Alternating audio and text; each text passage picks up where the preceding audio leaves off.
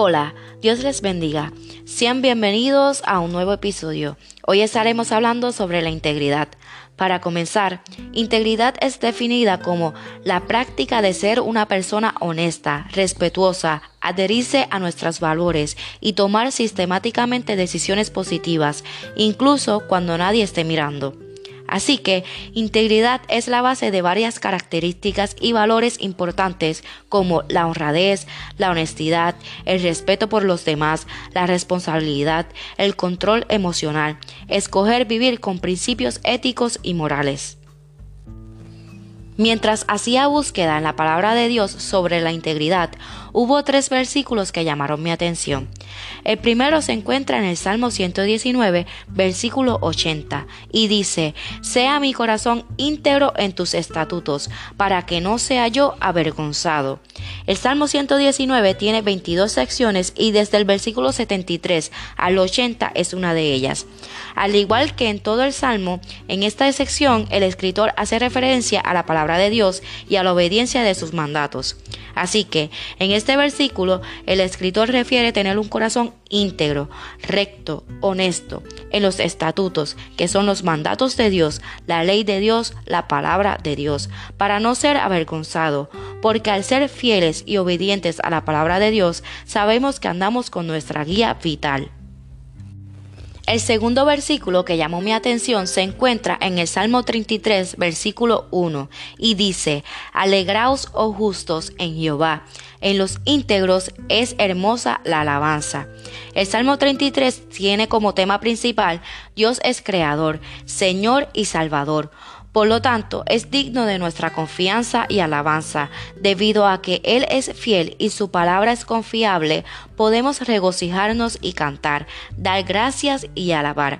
Así que un corazón agradecido debe adorarle y alabarle en espíritu y en verdad a nuestro Rey de Reyes y Señor de Señores. Podemos observar que dice en los íntegros es hermosa la alabanza.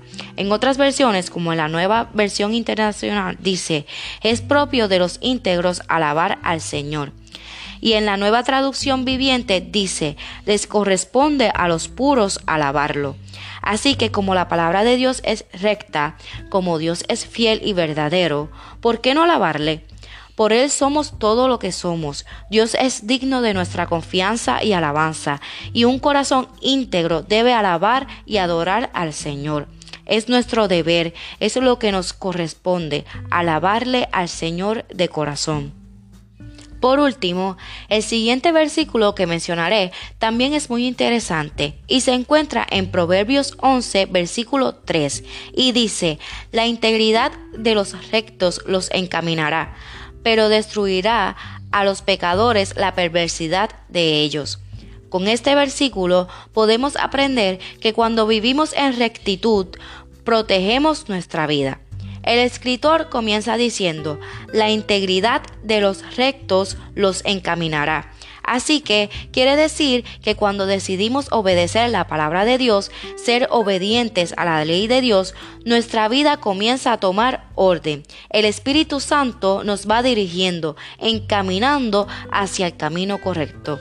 El versículo culmina diciendo, pero destruirá a los pecadores la perversidad de ellos. Entonces, esto quiere decir que cuando somos desobedientes, cuando no obedecemos la palabra de Dios, podemos agregar confusión y destrucción a nuestra vida. En la Biblia de estudio encontré una cita y me gustaría compartirla con ustedes. Y dice, se necesita disciplina, determinación y mucho esfuerzo para vivir como Dios quiere, pero Él protege y recompensa a los que se comprometen a seguirlo.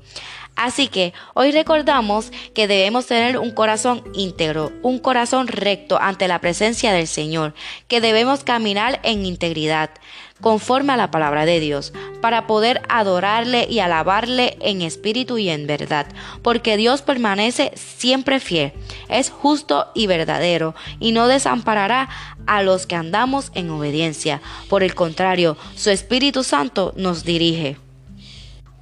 Oremos, amantísimo Dios y Padre Celestial, venimos ante ti, primeramente dándote gracias por un día más de vida, gracias por tu amor, por tu misericordia y fidelidad. Hoy hemos aprendido que debemos andar con integridad, que debemos tener un corazón íntegro ante tu presencia. Ayúdanos a obedecer tu palabra, a permanecer fieles a ti. Quita todo lo que no te pertenece. Sé tú restaurando nuestro corazón para poder adorarte y alabarte en espíritu y en verdad que sea tu Espíritu Santo dirigiendo nuestros pasos, porque hoy recordamos y reconocemos una vez más que tu palabra es recta, que eres justo y verdadero, y no nos desampararás. Todo te lo pedimos en el nombre de tu Hijo amado Jesús. Amén. Hasta aquí el episodio de hoy. Estén pendientes a los próximos episodios. Dios les continúe bendiciendo. Les mando un fuerte abrazo desde la distancia.